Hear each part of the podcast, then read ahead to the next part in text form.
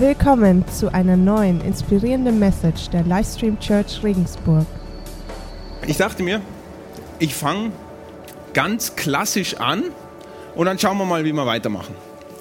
Und zwar fange ich an mit äh, der Lesung. Ich möchte uns die Weihnachtsgeschichte, zumindest einen Teil davon, vorlesen aus dem Lukas-Evangelium, Kapitel 2, Vers 1 bis 20. Und damit ihr nicht einschlaft, habe ich den Text nicht hier, sondern ihr müsst zuhören. So. Es geschah aber in jenen Tagen, dass eine Verordnung von Kaiser Augustus ausging, den ganzen Erdkreis einzuschreiben. Diese Einschreibung geschah als erste, als Quirinius Statthalter von Syrien war. Und alle gingen hin, hin, um sich einschreiben zu lassen, ein jeder in seine Vaterstadt. Es ging aber auch Josef von Galiläa aus der Stadt Nazareth hinauf nach Judäa in die Stadt Davids, die Bethlehem heißt, weil er aus dem Haus und Geschlecht Davids war, um sich dort einschreiben zu lassen mit Maria, seiner Verlobten, die schwanger war. Und es geschah, als sie dort waren, wurden ihre Tage erfüllt, dass sie gebären sollte. Und, leg, sollte. und sie gebar ihren Sohn und wickelte ihn in Windeln und legte ihn in eine Krippe, weil in der Herberge kein Raum für sie war.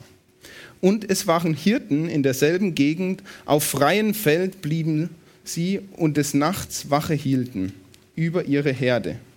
Und ein Engel des Herrn trat zu ihnen und die Herrlichkeit des Herrn umleuchtete sie und sie fürchteten sich mit großer Furcht.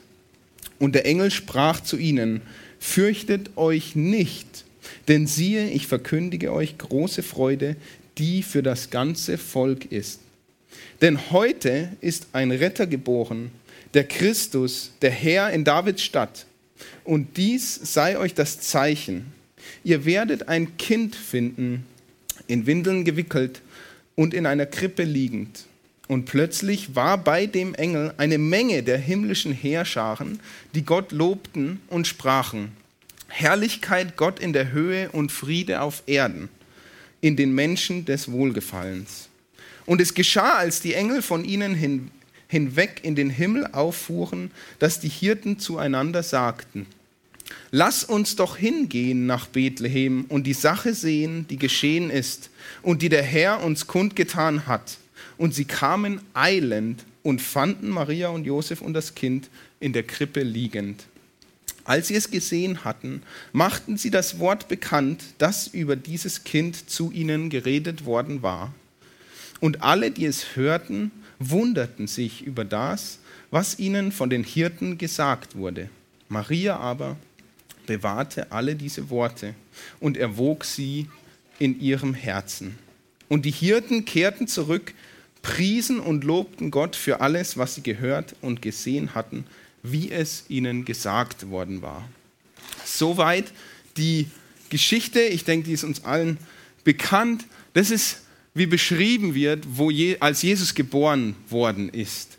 Ja. Und Weihnachten, das ist für mich immer ein gar nicht so leichtes Thema, weil ich muss gestehen, ich bin eher so der Weihnachtsmuffel. Ja, also diese, ja, ich, ich habe mich dann auch gefragt, was mag ich an Weihnachten eigentlich nicht so sehr? Das konnte ich gar nicht so genau beschreiben, deswegen habe ich länger drüber nachgedacht. Und mir ist aufgefallen, dass eigentlich so drei Seiten von Weihnachten gibt. Also es gibt einmal diese gesellschaftliche Seite oder diese kommerzielle Seite, ja, also die Weihnachtsstimmung, Christ, Christkindlmärkte und Weihnachtslieder, die Weihnachtsbäckerei, die mag ich, äh, zumindest die Ergebnisse daraus. Also all das, was, also Weihnachten, da müssen alle lieb sein, das ist ein Fest der Freude und der Liebe und all das, was quasi da hinein interpretiert wird, nenne ich jetzt mal so diese Seite, dieses gesellschaftliche, kommerzielle. Ja. Und wahrscheinlich bin ich da eher so in der Weihnachtsmuffel. Ich dachte auch vor zwei Tagen, ah komm Miriam, jetzt gehen wir doch mal einfach bummeln in die Arkaden. Ich habe mir so schön vorgestellt und als ich da war, oh, ich wollte eigentlich direkt wieder raus. Also es war mir irgendwie zu viel. Dann gibt es noch dieses persönliche Erleben. Also wie ich Weihnachten ganz persönlich erlebe, Ist ja bei jedem anders. Und es kann auch ganz anders zu dem sein, was wir eigentlich sagen. Also wenn es heißt, ja, Weihnachten, Fest der Liebe, kann es sein, dass du persönlich das Weihnachten als Fest der Liebe gar nicht so erlebst, sondern dass für dich das vielleicht das Gegenteil ist. Weihnachten, das Fest bei den Schwiegereltern. ja, also, also nichts gegen euch. Ich freue mich, dass ihr heute da seid. Äh, die kommen zu uns. Das ist, nicht Spaß. Äh, oder wie in dem Vortragslied, wo der auch, der, der hat sich eigentlich nach der Liebe gesehen. Wir sagen, Weihnachten ist Fest der Liebe und der Mann in dem Vortragslied, der hat gesagt, hey, die Liebe, die ist weg. Ich sehne mich danach, ich halte mich an diesen Kerzenlichtern fest und hoffe, dass da irgendwie was Tolles zu mir zurückkommt. Und dann gibt es ähm, genau das persönliche Leben. Ein Mann, wollte ich noch, ich weiß nicht, ob ihr es wusstet, ein Mann erlebt vier äh, Phasen in seinem Leben bezogen auf Weihnachten. Äh, die erste Phase ist, da bin ich schon raus, er glaubt an den Weihnachtsmann. Die zweite Phase, er glaubt nicht mehr an den Weihnachtsmann. In der dritten Phase ist er der Weihnachtsmann. Und in der vierten Phase siehst du aus wie der Weihnachtsmann, ob du willst oder nicht. Ja, und wenn ich mich hier so umschaue, oh, oh, oh. Da, einige kommen schon der Phase 4 ganz nah. Aber darum geht es heute nicht. Heute das ist diese dritte Seite vom Weihnachten. Das ist irgendwie der Kern. Das ist so die wahre Bedeutung. Warum? Was ist Weihnachten überhaupt? Was ist da passiert von dem, was wir gerade gesungen haben oder der Markus und ich gerade vorgelesen haben? Ähm, Jesus Christus ist geboren. Was sagt uns das eigentlich? Und darüber wollen wir uns heute natürlich hier zumindest Gedanken machen. Es ist in Ordnung, wenn ihr dann nach Hause kommt und da steht ein Christbaum und ihr geht voller und sagt, ja, der Christbaum steht da. Das ist schön. Gott begegnen. So habe ich das entdeckt, was die Geburt Jesu für mich persönlich heißt. Gott begegnen. Weil Gott seinen einzigen Sohn hier auf diese Welt schickt, ihn Mensch werden lässt und Menschen Gott als Mensch begegnen können. Deswegen Gott begegnen. Und mir scheint so, dass mein persönliches Empfinden oder auch diese Weihnachtsstimmung, das kommerzielle, gesellschaftliche, viel, viel größer erscheint als der Kern, dass Gott uns begegnen will oder dass wir vielleicht sogar Gott begegnen an diesem Fest. Weil der Stress ist so groß, ich muss die Geschenke und, und dann soll ich noch Gott begegnen. Oder vielleicht sagst du eher, ja, Weihnachten hat, mit mir, hat bei mir eher was mit Einsamkeit zu tun. Nicht so viel mit Leuten begegnen oder sogar noch Gott begegnen. Oder der Gott der Liebe passt überhaupt nicht zu Weihnachten, weil bei mir ist es kein Fest der Liebe, sondern eher ein Fest der Scheinheiligkeit, wo ich so tun muss, als wäre alles toll in meiner Familie oder die Verwandten, wo auch immer man hingeht. Und, und nach zwei Stunden dann kommt man endlich wieder nach Hause und da kann einem dann der Kragen platzen, weil dort durfte man es ja nicht. Oder es geht jetzt so, dass du irgendwie vielleicht sogar gefangen bist in der Tradition, dass er gut an Weihnachten, da muss ich halt in die Kirche gehen, vielleicht bist du genau deswegen da. Und da ist gar nicht auf deinem Horizont, dass du sagst, gut, jetzt kann ich Gott begegnen. Diese tiefe Bedeutung. Manchmal sind unsere eigenen Erfahrungen und Gedanken viel, viel größer. Sie scheinen zumindest so. Oder viel stressiger oder was weiß ich, dass wir Gott nicht begegnen können. Aber genau da rein, genau in so eine krasse Vorstellung, genau in, in harte Gefühle des Alltags, wo wir sagen, hey, ich fühle Einsamkeit, genau in den Stress, wo wir sagen, ich muss das, das und das und das noch machen, genau da passt Weihnachten. Und mit Weihnachten meine ich jetzt die Begegnung mit Gott. Also genau da, in dieses Leben, in dein Leben, passt eine Begegnung mit Gott sehr, sehr wohl rein. Wie war die erste Begegnung mit Gott? Jesu Geburt trifft ins volle Leben. Ich möchte es nur mal kurz skizzieren. Maria und Josef sind von Nazareth nach Bethlehem gelaufen. Oder ja, manchmal sieht man es ja dargestellt auf dem äh, Esel. Trotzdem nicht sehr komfortabel. Das sind 110 Kilometer mit einer hochschwangeren Frau. Alle Männer, die Kinder haben und eine schwangere Frau schon mal hatten, die stellen sich es wahrscheinlich nicht so toll vor. 110 Kilometer reisen, also das ist wirklich das volle Leben. Da, da geht wahrscheinlich Stress ab. Die Hirten, die waren auf dem freien Feld, die waren gerade arbeiten, die hatten gerade, ich würde es mal nennen, Nachtschicht. Äh, mussten sich um die Schafe kümmern. Die Sterndeuter, die jetzt in dem Text nicht vorkamen, aber in einer anderen Stelle, die waren auch gerade bei der Arbeit, die haben gerade geforscht, die haben sich vielleicht gerade gefragt, was soll bitte dieser helle Stern? Ja, und hatten dann ein großes Forschungsproblem. Oder der Hüttenwirt, wo Maria und Josef dann an der Herberge anklopfen, der hat gesagt, meine Bude ist rappelvoll, ich habe keinen Platz mehr. Also dem stand es auch hier oben an dieser Nacht.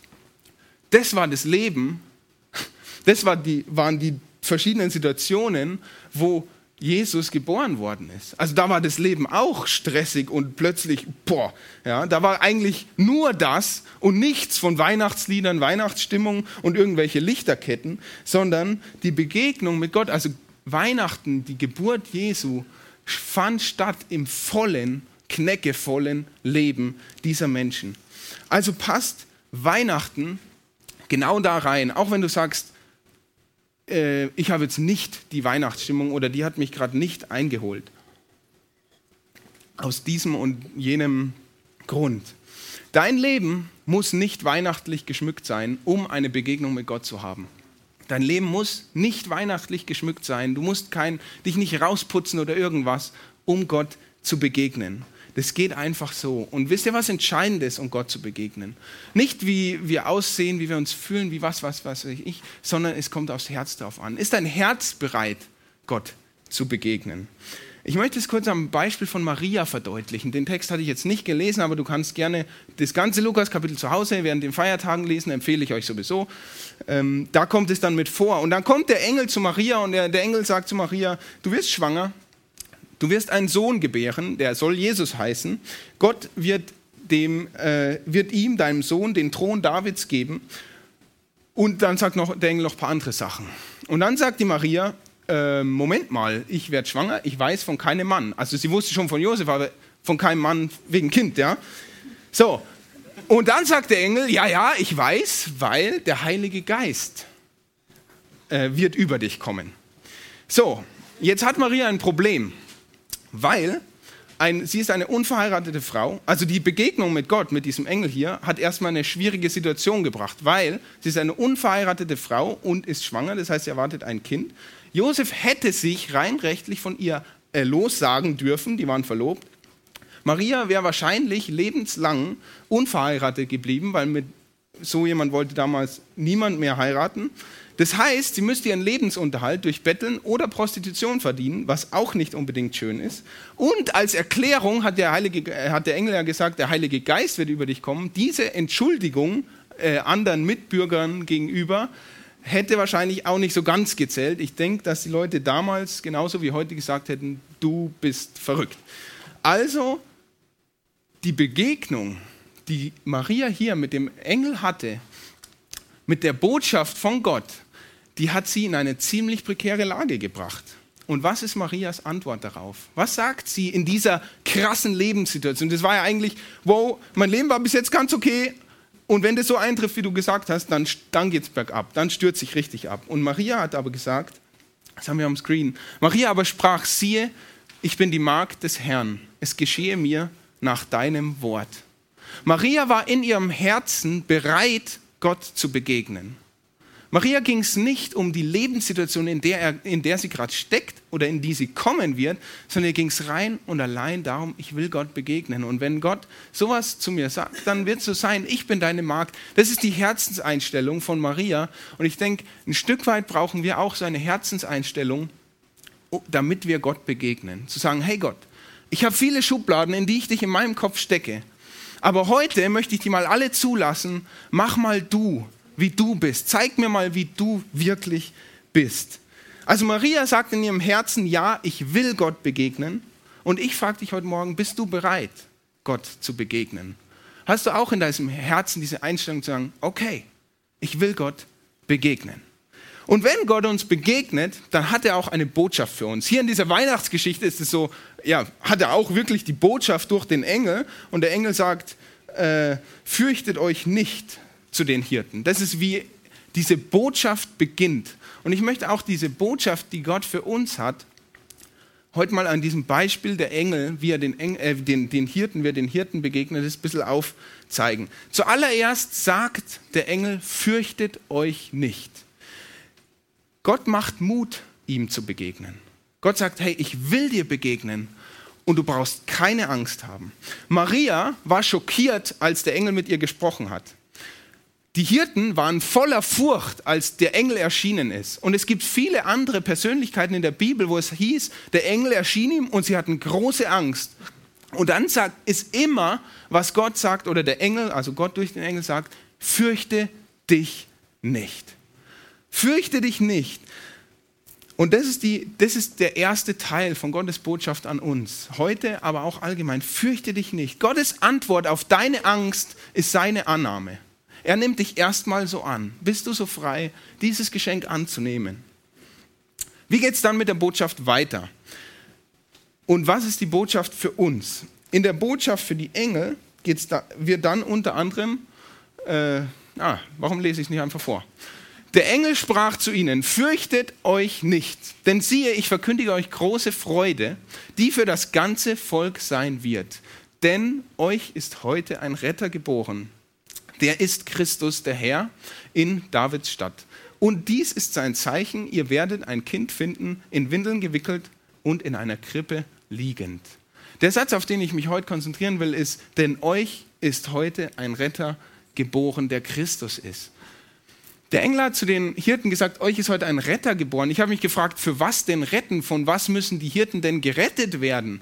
Gut, damals, zu der damaligen Zeit war die Erwartung, wir brauchen einen Retter, der uns errettet von der römischen Gefangenschaft. Also die Römer herrschten über das Land und da haben sie einen Retter erwartet, der sie aus dieser politischen Situation rettet. Wer ein Evangelium mal durchgelesen hat, der weiß, dass Jesus das nicht erfüllt hat. Er hat nicht die Römer in die Flucht geschlagen, sondern er ist gekommen, um uns zu retten und zwar gilt dieser Satz für die Hirten damals, aber auch für uns heute. Also der ist nicht politisch zu sehen, sondern der ist ein bisschen umfassender zu sehen. Also vor was will Gott uns denn jetzt retten? Warum schickt er seinen Sohn, um zu retten? Und für was ist Jesus dann geboren?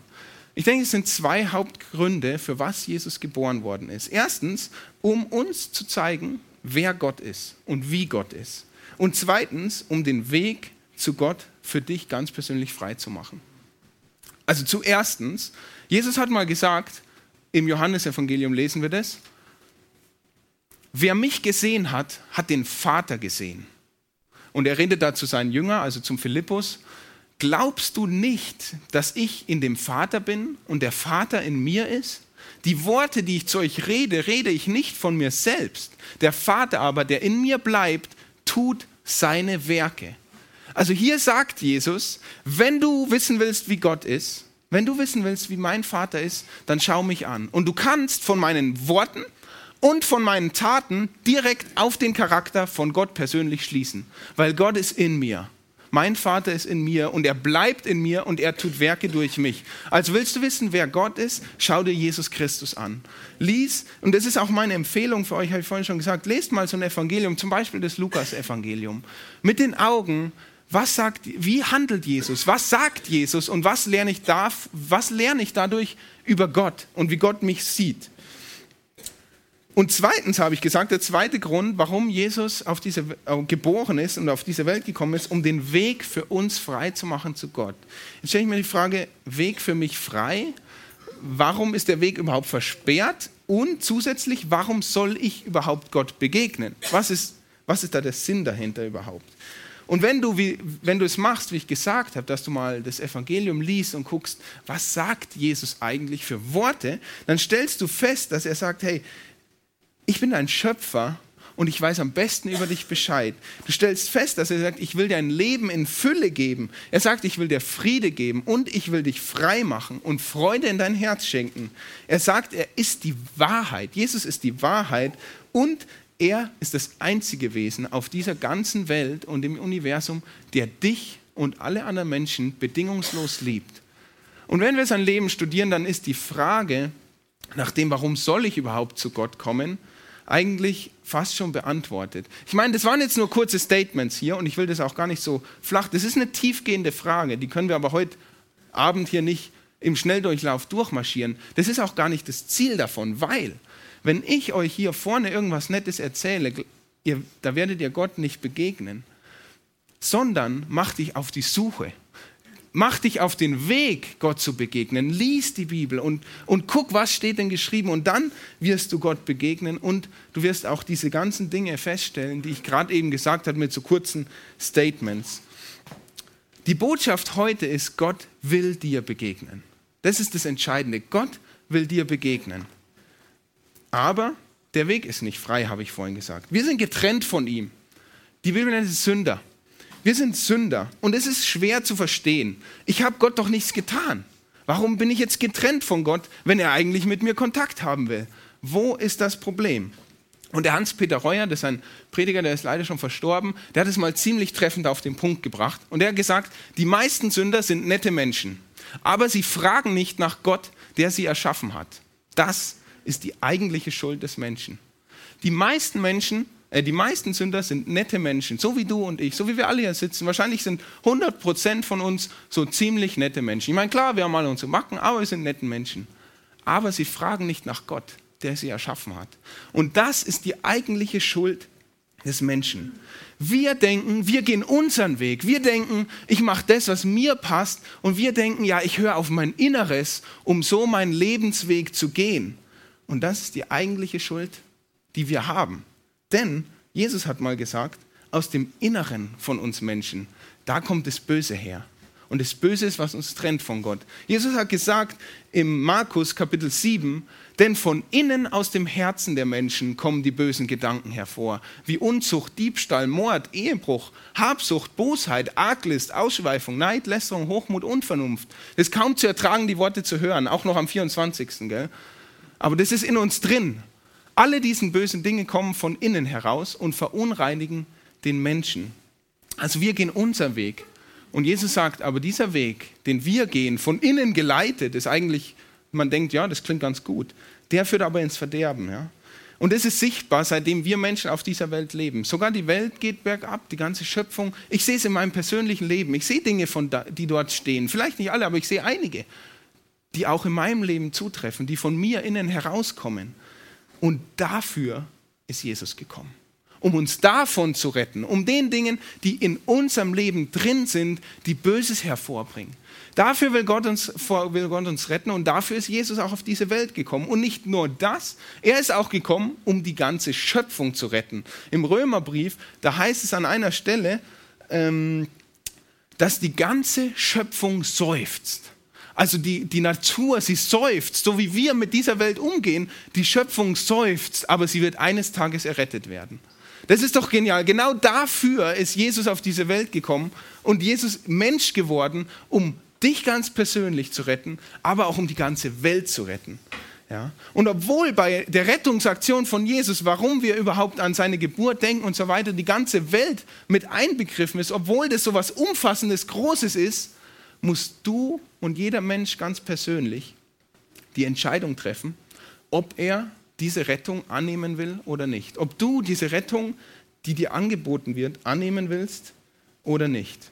Jesus hat dafür alles getan. Er ist Mensch geworden, so ein Mensch wie du und ich. Er ist gestorben, damit wir zu Gott kommen können, damit diese bösen Dinge, die uns unrein machen, auf die Seite, also weggehen und vor Gott nicht mehr zählen. Er ist wieder auferstanden und er hat uns seinen Heiligen Geist gegeben.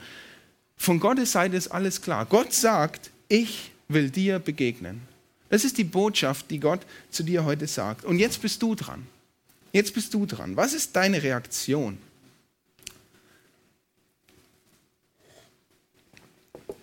Die Hirten, die auch die Botschaft gehört haben, euch ist ein Retter geboren, die haben sich sofort auf den Weg gemacht. Da hieß es, sie sind eilend gegangen, um zu sehen, wo das Kind jetzt wirklich ist. Ja?